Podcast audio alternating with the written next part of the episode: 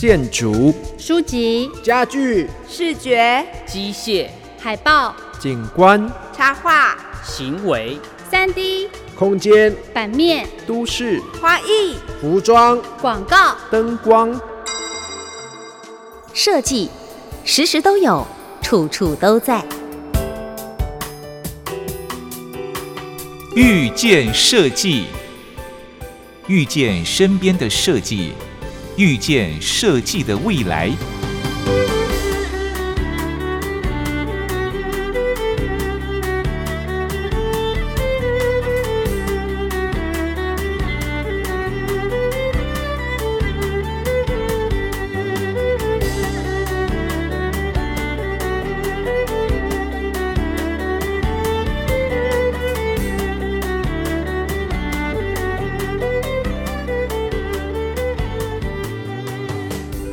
收音机前的听众朋友们，大家午安，我是珊珊，我是东龙，欢迎在星期天下午两点到三点收听《遇见设计》的节目，和我们一起遇见身边的设计，也遇见设计的未来。嗨，东龙，听说你去了一趟台东，嗯，还做了热气球，因为热气球就只有七八月的时候。嗯哼，对，就是国际热气球嘉年华。这照片看起来非常的壮观哎。对啊，因为之前就是都是从媒体或者是照片上面来看，所以真的不知道人在其中的感觉。会是什么？所以这一次其实是去台东出差啦，就是很难得，就是有机会去坐热气球，然后体验一下。哎，你以前有做过吗？没有哎，算是第一次，也是第一次。对，虽然没有去日本哈，但是。因为我看你的 IG 上就发伪出国，对，现在很流行伪出国，就假装出国的感觉。对，因为还有坐飞机啊，对，好有这种 feel，对不对？嗯，对。好，虽然说去到人多的地方，可能还是要注意一下自己的那个防护装备啊，口罩还是要戴。但是有机会可以去到可能你以前都没有想过要去的地方。嗯，我觉得人也很奇怪，就是你都住在台湾，可是你可能老是想着要出国去玩。对，那现在因为没有办法出国，嗯，那可能就会去开发一些你没去过的地方。嗯，对我觉得这个经验也还是不错了。台湾再发现，没错没错。如果说你也没有时间去伪出国的话啊，今天东龙说给我们介绍一本书，我们就纸上出国。哦，对啊，我们之前有一个单元叫做日本设计行旅嘛。嗯哼。我们今天可能比较像是日本纸上行旅。那我们今天要介绍的这本书是什么书呢？今天这本书叫做《东京夜行》，它其实有点比较像是绘本手绘作品集，是这个作者的第二本书。然后作者是来自于波兰的一个插画吗，或者是绘图的工作？呃，尤其是他曾经在。日本动画导演新海诚的电影叫做《你的名字》，里面为这部动画电影来绘制背景这样的一个工作，所以他也是因为这样的工作，然后有机会来到东京，嗯，后来娶了一个日本的太太，嗯哼，那所以他的现在的生活大部分都是在东京，所以像在之前，他出了一本叫做《东京老铺》。那他主要就是用水彩的方式，嗯，透过这个波兰人、外国人的观点来看东京这个城市有趣的事情。第一本叫做《东京老铺》，对。那现在是出第二本，对，叫做《东京夜行》。那我们老铺的部分要介绍吗？我们之前没有提到这本书。对，老铺，我觉得这本书也是很精彩。那当然也是。让他打开知名度的一个非常重要的书，因为这本书里面大概有五十间东京老铺，包括比较传统的，因为他们就主要是住在呃我们讲的东京的东部，就比较有有一些是下町的这种区域，所以像嗯上野啊，或者是像我们之前有去讲过的古中啊这些地方，所以这边还蛮多老的店。在这边，然后有些店都已经快要被拆除，或者已经拆除，或者有特别的建筑形态，像木造的结构啊，或者是那种呃很有历史的老店，像嗯，如果大家到千代木的话，可能都会去有一个叫做菊见的煎饼鲜贝的一个老店，它其实就是一个很有那种老店风格的一个样貌嘛。所以可能在在外国人的眼中，这些都是非常特别。那它其实不只是在画从外面看起来的建筑里面，它有时候还是会挑几个很特别的店，然后画跨页。比方说，他画了一个叫做诚心堂书店的内部这样子，哇，然后就是用立体的方式来呈现。非常可观，因为书店里面就是充满了非常多的不同的书籍啊，然后叠放啊，然后密密麻麻的感觉。所以这本书其实就是呃，重新让大家去认识东京这些老店，因为有些老店也是有消失或是被拆除的这些。危机嘛，那也是一个过去日本生活文化的一个存在的一些历史在里面，所以这些在这本书里面，我觉得就是很有趣。那也可以看到一个时代或者一个建筑的样貌，而且他在画这本书的时候，他也讲得很清楚，就是包括一个店的一些故事啊，然后或者是教大家怎么样去看他所画的，因为他画的。很细腻，他有把一些部分就是局部裁切出来，然后特别的去介绍说，哎，这个他特别的地方，或是他所观察的重点在哪里。所以这个书就是很很很有特色，而且跟这本新的这本很不一样，因为这本书里面的建筑五十个不同的老铺，几乎都是在白天所绘制的。哎，我在想说，像这种介绍日本老铺的书、桌板品，其实很多。嗯，啊，因为这种老店铺就是有那种迷人的味道。嗯啊，尤其是时间留下来的那种印记，对，特别的迷人，因为你可能没有办法复制的。嗯，可是那用照片不是最快的方式吗？嗯，用手绘，他画那一张。应该要画很久 才画一张老铺，对。可是看他的那种手绘的方式，这个图感觉就是跟照片有一种不太一样的味道。对，它有点像是动画电影里面的某一个场景，这种感觉就很有故事，特别有故事，然后再加上有手绘的温度，再来透过绘者的一个语言，对他的风格。所以他会投入不同的氛围的感受吧，对，所以像在《东京夜行》这本书里面就已经他有特别讲到说他怎么样去看一个城市的景观，就是说我们照片当然会有光线不同的时候嘛，就是白天啊或者是中午晚上都会不太一样，但是在老铺这本书里面，你可以看到几乎它的。颜色或者是风格来讲都还蛮一致的，嗯，然后每一栋就会有一个立面。到了东京夜行，其实它有时候它就是有点归零，就从头再开始去画，但是他画的方式他会先去。拍照用相机把它记录下来，嗯嗯，之后呢，再用他的这个画笔，就是一笔一笔把它画出来。那我觉得跟拍照会不一样的，就是比方说他在书里面有跟你的名字这个导演新海诚对谈，是他们就在讲到颜色的这个事情，就是上色这个部分。嗯，对。那上色呢，我们就会去想说，呃，这个颜色到底是怎么来的啊？比方说它是用相机拍的嘛？那相机看的颜色，呈现出来的颜色，跟人看人的肉眼看的颜色会不太一样。对，那导演就发现这个部分，导演就说：“呃，我觉得你的颜色比较像肉眼看出来的颜色。”哦，嗯，所以他自己有解释说：“对，没错，他就是用记忆当中就是肉眼感受的颜色来上色，所以它并不会是完全依照。”照片所拍下来的色调，嗯，来绘制，嗯，对，嗯，所以我觉得这个部分就是说，你会看到它的颜色会跟你看东京的色彩会蛮像的，就是像我们现在用手机嘛，我们用手机可能会有一些白平衡啊，或者是调颜色、调效果。滤镜这一类的，对，但它的颜色就会很真实。那我看到他们这一段的时候，确实就会让我去想到所谓东京的夜景是怎么样。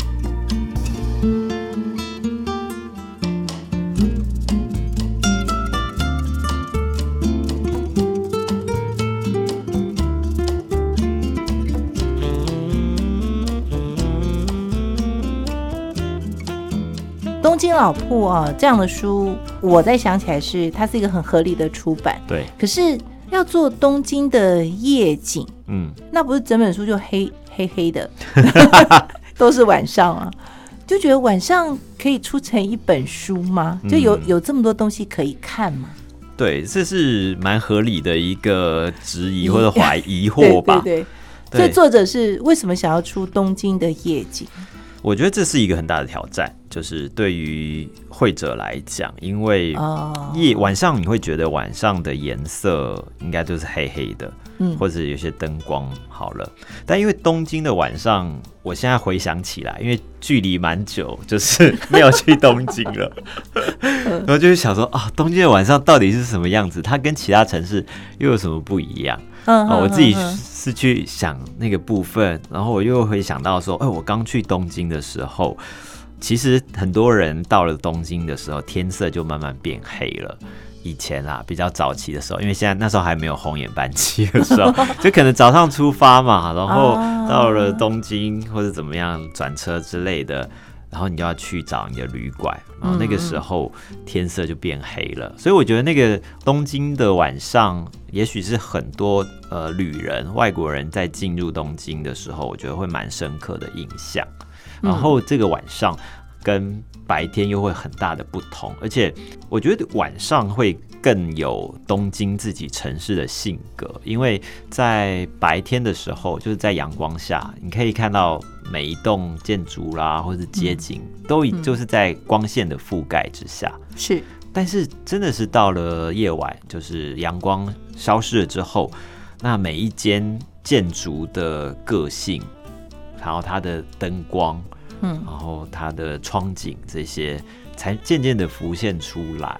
所以我就会想到说，哎、我去东京，然后要去找我的旅馆的时候，比方有些旅馆是在巷弄里面，我就会看到很多日本的那种很机灵的空地，就会作为呃停车场，然后停车场就会有一个很大的 P 的一个招牌，那个招牌就比较像是白色的 P，然后绿色的底，因为他们很多停车场的业者。就是那几家，所以你可以感觉到那个招牌，就是 P 这种招牌，在晚上会特别明显。大家去找停车位的时候，嗯还有就可以看到，像是日本的很多住宅也好，日本的住宅几乎都会有一个外露的那种楼梯，每一层楼都会有白色灯光这种的，对，所以说有点冷冷的感觉。这个是属于住宅区，对。但是比方说，你如果到了嗯商业区商业区，一家要比一家更亮，华丽，对，就是说他们其实没有在客气，就是 就是一定要把自己凸显出来。嗯，那时候你我觉得那时候更像是日本人比较内在狂野的那个个性。到了晚上的时候，跟白天不一样，因为白天会有阳光把所有的颜色统一起来，那晚上的时候，每一个人就会嗯展现出自己的嗯特质，也没有在管别人是不是和谐这一类的。对，我觉得这个还蛮有趣的。比方说，像里面有一有一篇，因为在东京夜行里面，他大概是找了选了三十个景点做绘制，然后有一个第五篇的时候，它有一个名称叫做二九八零。二九八零，对，什么意思？二九八零，它其实是出现在一个大楼里面的窗景里面的数字。就贴在窗户上的，对对对，那个数字，对对，它比较像是什么？一个就是全身按摩，还是全身除毛之类的？哦，二九八零元起，对对对，在这个概念，对。这个虽然是在东京来讲再平凡、再常见不过的东西，嗯，可是透过这个会者或者说这个外国会者的眼光，嗯，它就真的是非常东京的一个景象或者一个元素。那我们平常就是会自动的忽略它，因为可能就是一个广告嘛。对对对，但是你现在看起来，尤其那么久没去东京，就。看到的时候就会觉得说啊，这真的是东京哎。哦，不过你刚刚讲到说白天看到外在，嗯啊，这个晚上的时候才是性格的显现。对，其实我突然有种想法，就是说，因为我们白天阳光充足，所以你看到的其实都是建筑物的外表，嗯，窗户里面是看不到的。对，但是到了晚上，因为开灯，嗯，所以我们看到的大部分是窗户里面。的景色，嗯，也就刚好呼应你刚刚说的，白天看的都是外在的东西，但是到了晚上，你就看到窗户里面那个是真正的比较接近生活的，嗯。嗯，那个才是日本人的那个性格之所在。对对，比方说像里面有一个叫做没有人的地方的篇章，然后它有一个副标叫做“但所有人都在里面”。是因为晚上大家就在家里头啦，就虽然你街道上没人，可是每一个那个有开灯的。那个窗户里面，嗯，其实你可以想象里头就有人可能是吃饭啊，有人在看电视啊，啊，有人可能在写功课啊，那个人都在里面。这真的是非常东京哎，因为东京的公寓住宅哦，几乎就是同一个模型做出来的感觉，对，复制几乎是都差不多一长得一一样这样子。那曾经住在东京的人一定会有这个感觉，就是到了晚上，走廊或是阳台上面的灯，嗯，都会全部点亮。哦，它可能是统一统一开关那种，对，所以它不会说有一个有点有个没，它就是非常整齐的一个亮灯。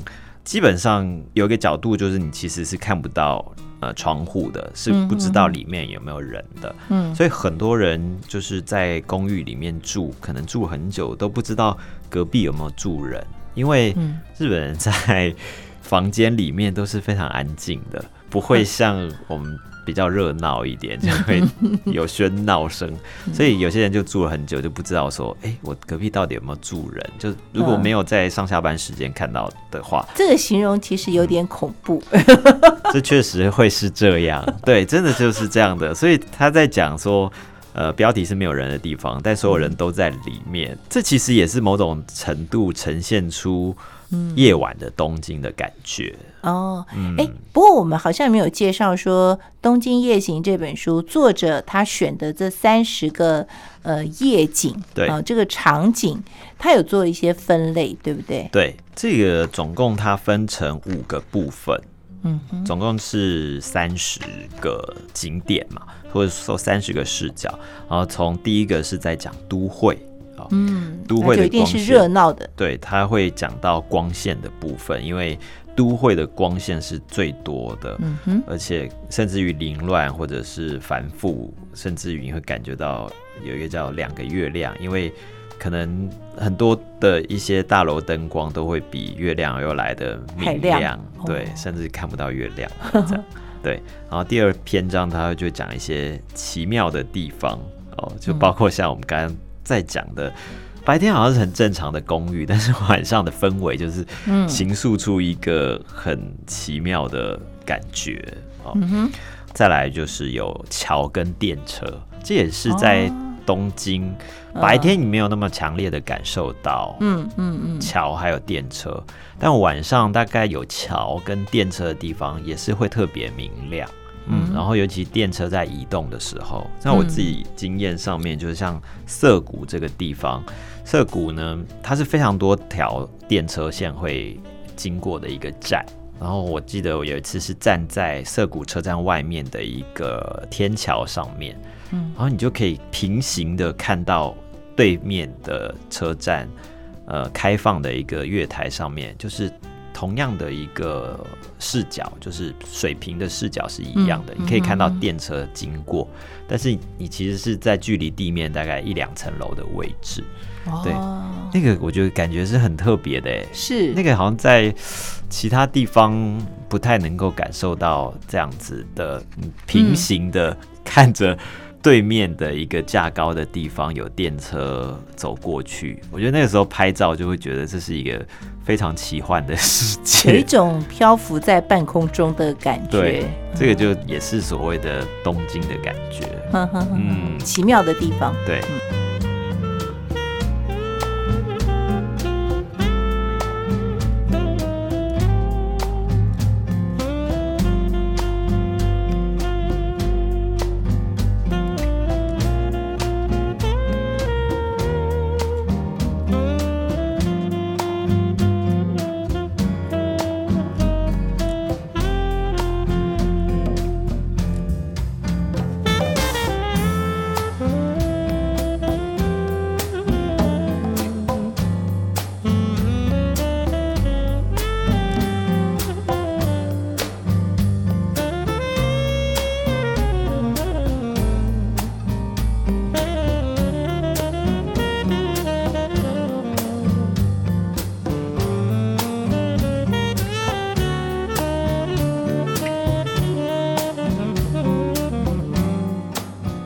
再来一个，他讲到是下雨的东京。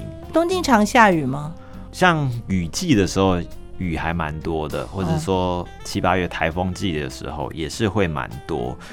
他跟导演就新海诚在谈的时候，他们特别有讲到雨这个事情，因为在新海诚的电影里面，包括《天气之子》这些，他就用了蛮多。雨在他的电影的场景里头，嗯，他们在讲这件事情，我觉得哎很有趣，是说他觉得雨会增加了画面的信息，画面的信息，对，画面的信息包括什么呢？比方说地面因为被淋湿了，所以。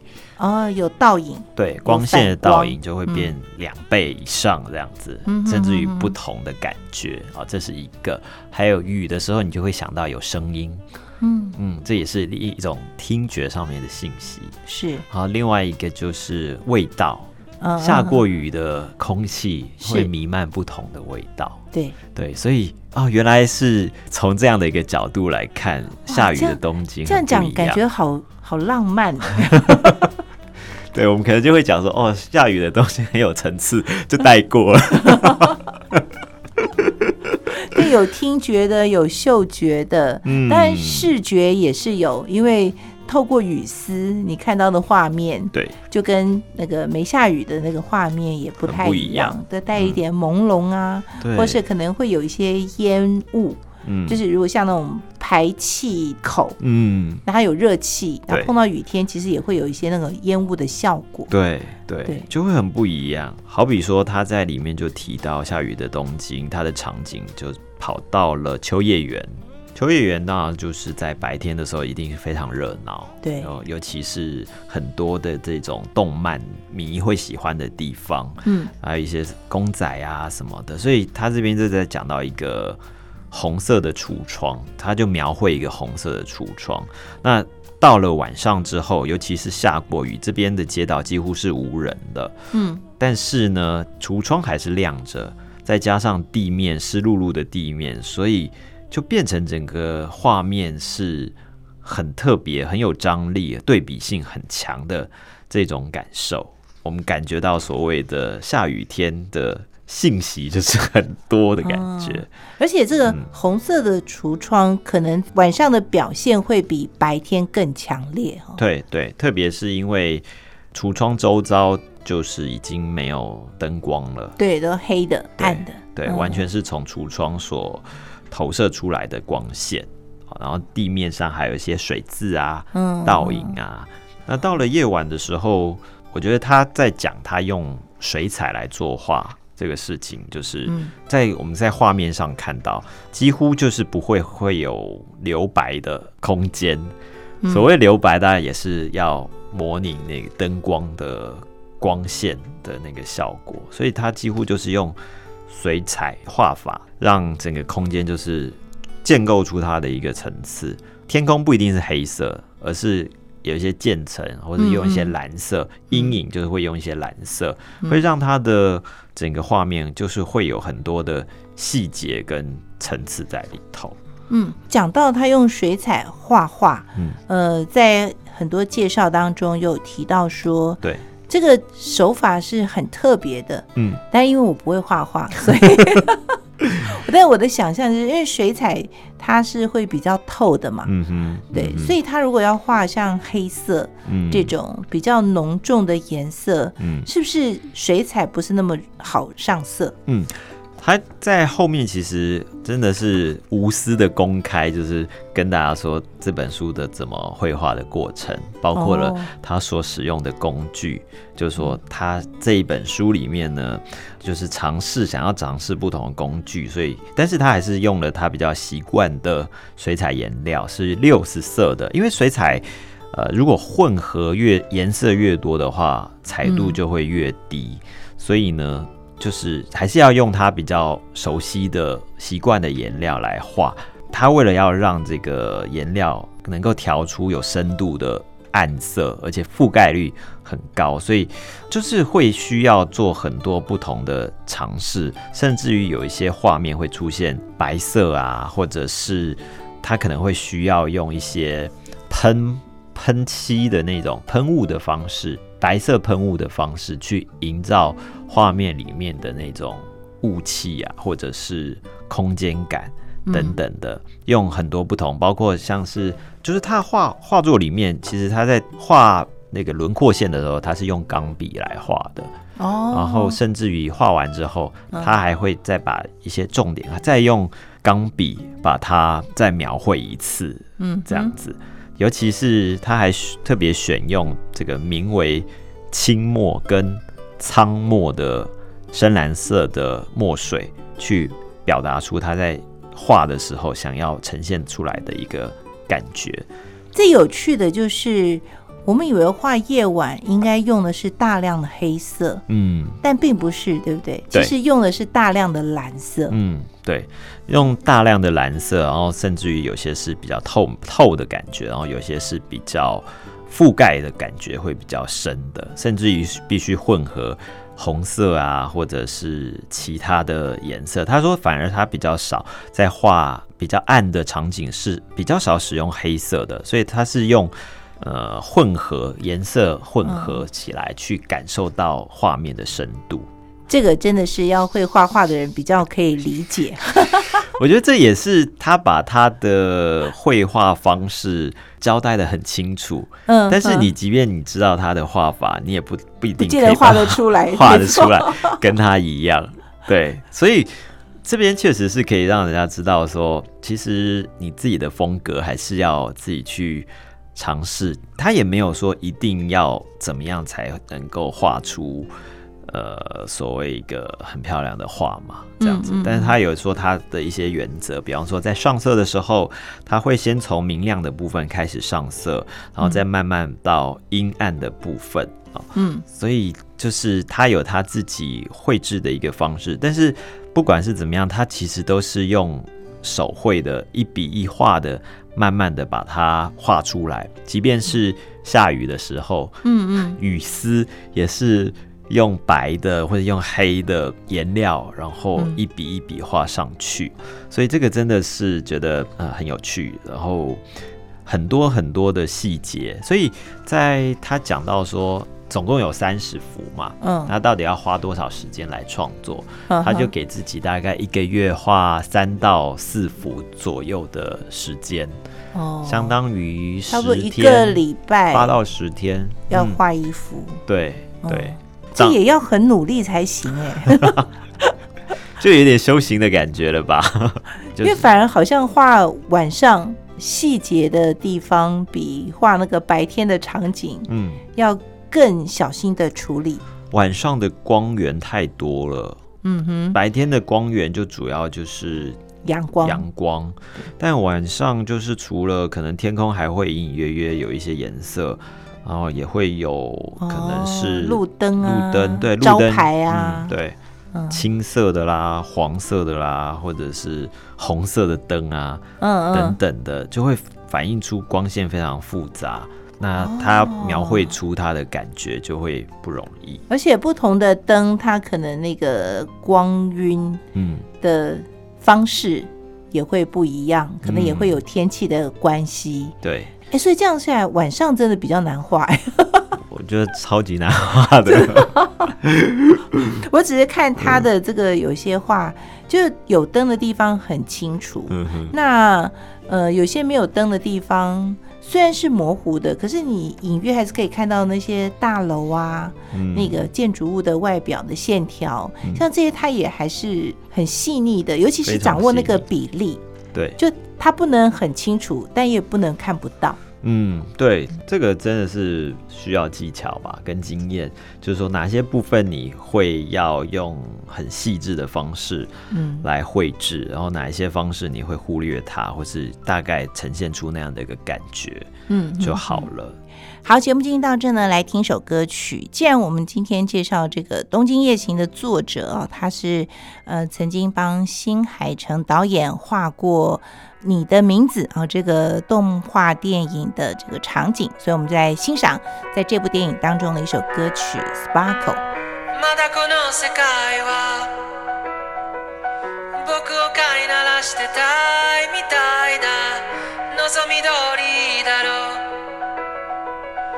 美しい雲がくよ。互いの砂時計。眺めながらキスをしようよ。さよならから一番遠い場所で待ち合わせよう。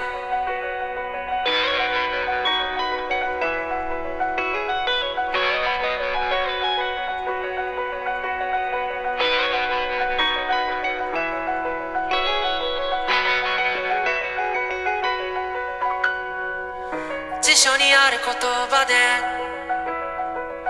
出来上がった世界を憎んだ。万華鏡の中で。8月のある朝。君は僕の前で。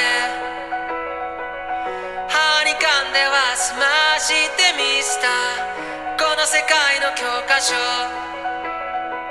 のよう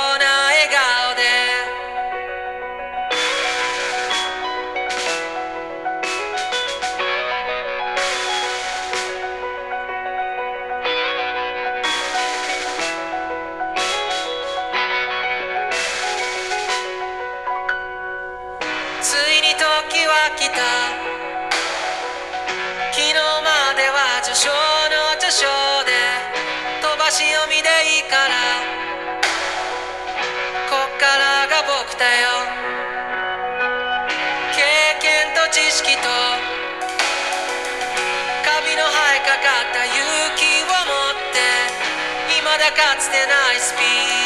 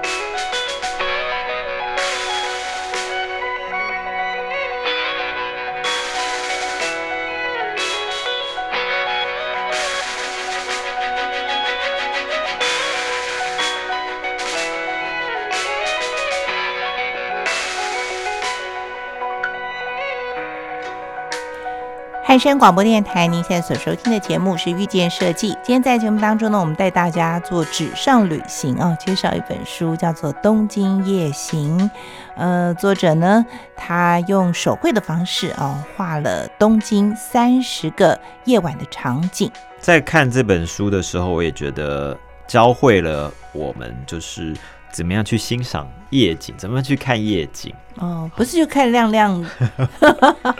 比方说，它有一个叫做呃白塔与黑塔。白塔与黑塔，它讲的就是呃在画面中的一个天桥上面出现了两栋建筑，嗯，然后一栋就是在建筑的顶端，因为有招牌的关系，所以它的建筑的顶楼是发亮的。亮到一个像是白塔，把整栋建筑都照亮的感觉。嗯嗯嗯。然后另外一个就是叫做黑塔，就在旁边。那黑塔比较像是一个饭店的感觉，或者办公室。嗯。它有非常多的窗户，那光线是从窗户里面所隐隐所透射出来的。嗯。所以它的建筑其实是暗的，它主要亮的地方是有开灯的房间所。呈现出来的光线，嗯，所以这就变成说，在一个画面上面，你可以看到它所谓的黑塔跟白塔，而在前景的时候，就会看到天桥，就是公路的这个路桥。尤其日本很多这个在整修的时候，都喜欢用那种看起来是那种黄黄土土的布幔，然后把它这个施工的地方所遮蔽起来哦，嗯，因为那个光线还是会透过这些布幔。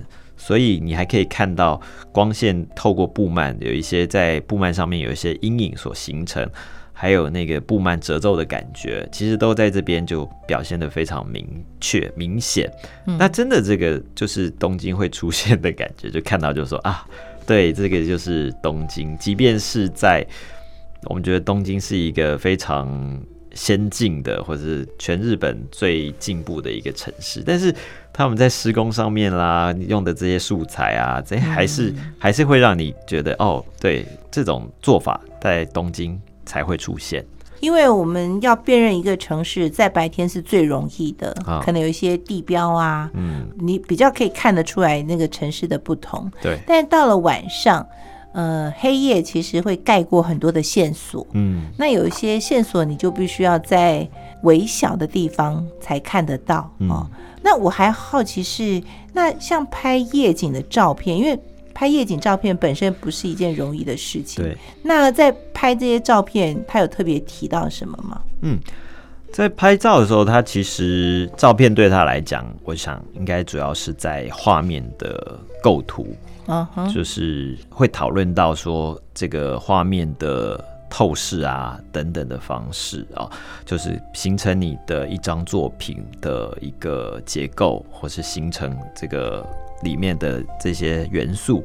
嗯，我有看到他在讲的时候，他会先画一个小的样稿出来，大概在八乘八公分以内的一个范围内画出这个画面的构图，然后呢，他才会用比较大的纸张，然后用等比。放大的方式，那所以他其实会在画面上做一些格子，然后就是先把小稿图画出来之后，然后在比较大的实际上要上色的稿上面，就是等比例放大。这个画格子的时候，他会用尺把这个格子画出来，但是实际上他在最后要完成的那张画纸上面，他就没有用任何的尺，他就是用。笔就是手握着笔把它画出来。那有讲到我们在看画建筑也好，或者是画都市啊这些房子，就会会很想知道说他在透视上面是怎么样决定的啊？是。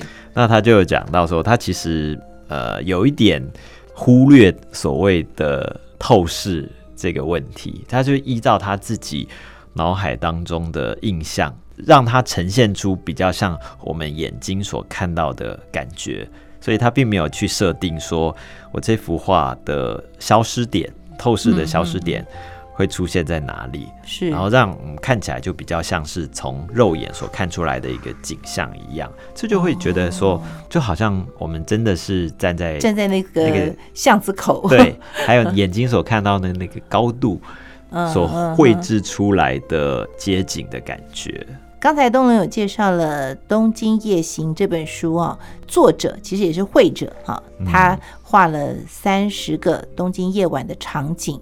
哎，我在想，他是每天晚上都在外面溜达吗？就是 他画这些场景，嗯，他都有刻意去寻找吗？对他有特别寻找地点，就是当他决定工具和主题之后，然后他就要去找地点。比方说，我们刚刚讲到有五个 part 啊，五个部分，然后有不同的主题，然后他就要不断的去街上，晚上去街上去逛，然后去把它拍摄出来。因为有时候真的没有办法现场作画嘛，所以就是带回来去做参考。不过，因为他真的把探访早点这件事情当做是好玩的事情，尤其是他会跟他的太太叫 Kana。然后一起去走访，有点像散步的感觉哦。然后去找到这些符合他设定主题的地点，拍摄下来。嗯，也许在他的画里面，这些点其实是很多他在记忆上面的一些感情，就是两个人一起去看一个呃，走到不同的路上面，然后看到不同的街景，这种感觉好像让他的画会。更多的温度嘛，所以像他在规划的时候，他就规划不同的景点在东京车站附近。东京车站附近，我觉得是有一个就是新旧融合都可以看得到的地方，所以我们可以看到里面有一些大楼的出现，就会比较像是在车站附近。但是东京车站本身又是一个呃很有代表性的历史建筑，还有像他们去有趣的小路啊。然后去找河，还有找桥，然后在快要截稿的时候，他们就是一直在等待下雨，因为 他们要拍雨的主题，对他们要做雨的主题，所以他们就选了去秋叶原去取景，因为那边有很多被灯光所点亮的这些店家。那而且呢，它是用大型的数位单眼相机，还有手机，就是拍出很多不同的这种夜景，然后再回来之后呢，再重新整理，然后画出应该是自己心目中觉得符合它场景的部分，所以也不是完全复制嗯相机所变成一个水彩画这样的一个感觉。其实不管是第一本跟第二本的时候，它都有非常。把他作画的环境啊，就是跟大家这个也也写啊，对 对，就是甚至于在第一本的时候，他把他作画的环境都一五一十的，好像透过他的画笔就画出来了。嗯，到了第二本的时候，他也真的是把制作的过程，嗯，也是很非常详细的。就是在书里面有描述，包括他出外景的景点，就是呃从一到三十的这些景点跟路线都交代的非常明确。也就是说，我们也可以照着他的这个足迹，嗯，来一趟东京夜行。对，不过他的东京夜行的足迹还是比较偏向在东京东边的这一区块。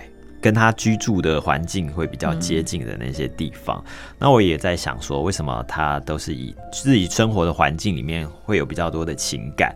那当然，西边的话，这一区块当然是比较多现代的建筑，或者是比较呃新的建筑或者热闹的感觉。那那个就好像大都市里面这些会比较相近吧。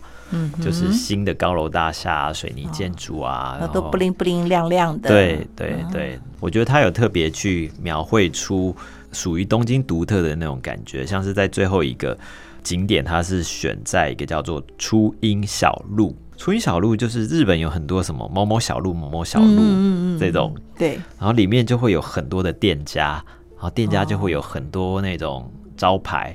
不同年代所呈现出来的招牌感觉很不一样，有些是挂的，然后有些是铁板的，然后有些是亚克力，有些是那种灯箱等等。那因为小路它就会呈现出一个路的，还有视觉上面场景的深度的感觉。对，嗯，那个也是我刚看的时候觉得说，哇，它不会因为是晚上，所以景深就变浅。嗯，对，它那个景深还是很长。对。就就是眼睛看得到的那种感觉。而且他没有刻意就是避开一些我们觉得好像不是很好看的场景，比方说凌乱的电线，然后或者是在天桥旁边，就是东京很多天桥嘛，嗯，天桥旁边总是会有一些这么标的东西，比方说废弃的脚踏车，或者是停了很久都没有人骑的脚踏车，或是坐垫已经被拆掉的脚踏车。看到这个部分，我就感觉到好像自己走在，所以这个也他也画出来，他也画出来了，没有去修饰他所看到的那个景象。对，这个其实是会让我去想说，哎，他觉得这件事情是有趣的吗？或是说他觉得这个是很东京的感觉？嗯嗯。那对，如果你要我去想说东京的夜景应该是什么样？我也可能很难去描述出一个具体的样子，但是我看到他的画的时候，你就我就会想起我在东京晚上走路的时候经过的这些样貌，尤其他刚才讲呃路途当中会有那种地下铁的出入口的那种感觉，那就会觉得说啊对，然后还有就是路灯。呃，亮的发蓝发紫的 那种灯光在这里，然后晚上真的是，尤其是住宅区，真的是没有什么人了。嗯，对，它跟那种热闹繁华的街区是很不一样的。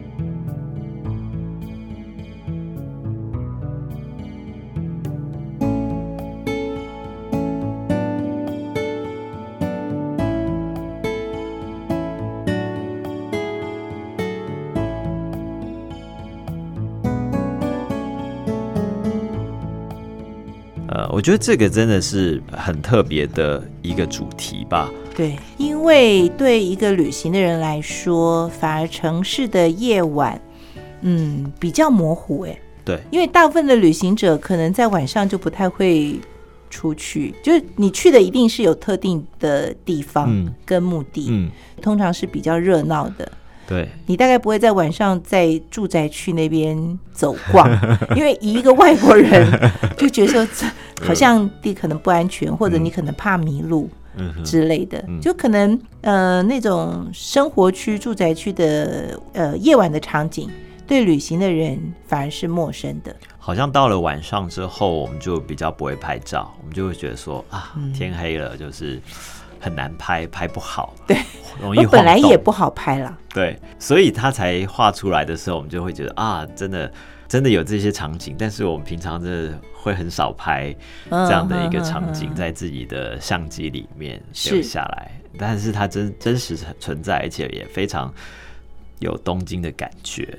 嗯哼，对，因为我我在看，就是说，也像东龙讲的，说他其实也没有太多那种华丽的，比如说百货公司林立啊，大楼林立的，嗯。呃那样的画面，就是他的大楼可能都会在比较远的地方。对，嗯，那他还是会把那个大楼旁边的那个空旷，嗯，他还是会把它加进去，反而是要有那个黑才可以衬得出那个光，对，那个亮。对，如果你只是画一个亮亮的大楼，好像也没有什么夜晚的感觉，那个光线也不够漂亮。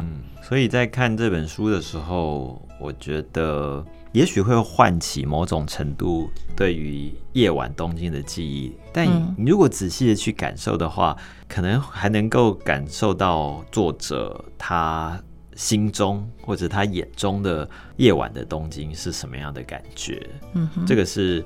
我觉得有趣的，因为不是去看一张被拍出来的照片，而是去有点透过一个人的眼睛去看他所感兴趣的世界。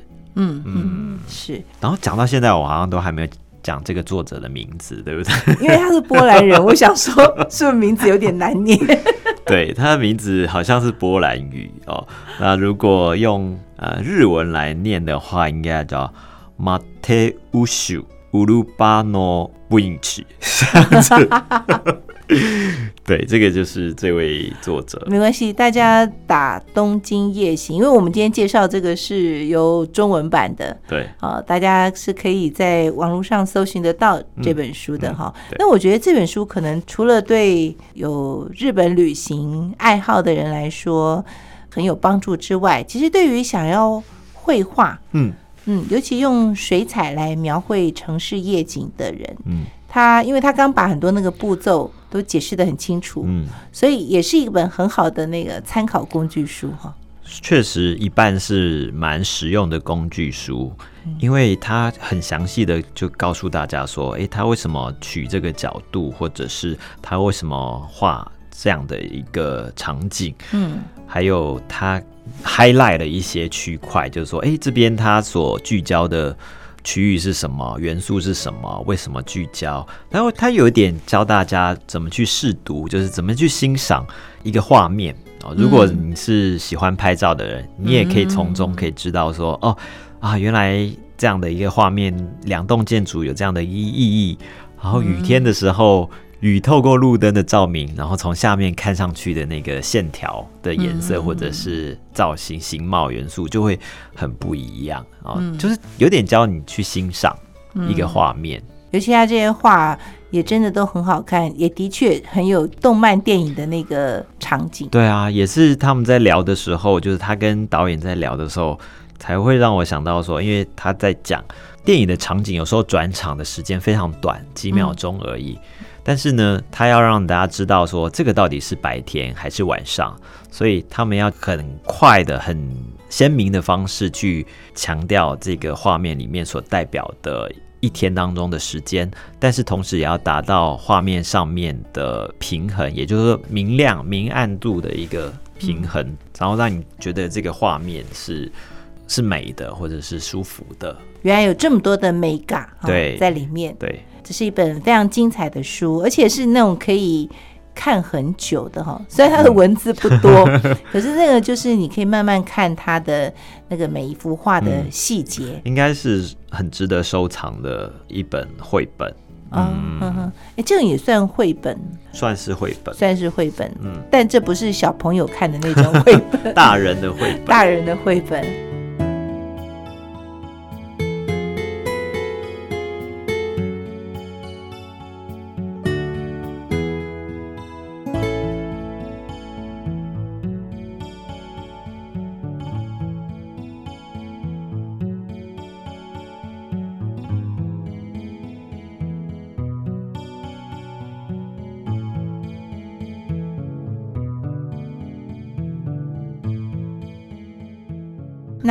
那今天的遇见设计，我们就进行到这里，为大家介绍呃《东京夜行》啊这本很特别的绘本哦，描绘的是东京三十个夜晚的场景啊。对于东京有怀念的朋友哦，可以看一看，或者想要了解说怎么样这个用水彩来描绘一个夜晚的景色，作者有很多的说明，很大方的。对。节目最后呢，再安排的就是《天气之子》这部电影当中的一首歌曲《Will Be Alright》。在歌声当中，就谢谢听众朋友的收听，也谢谢东龙喽，谢谢。下个星期天下午两点钟，别忘了在空中继续和我们一起遇见身边的设计，也遇见设计的未来。我们下周见喽，拜拜。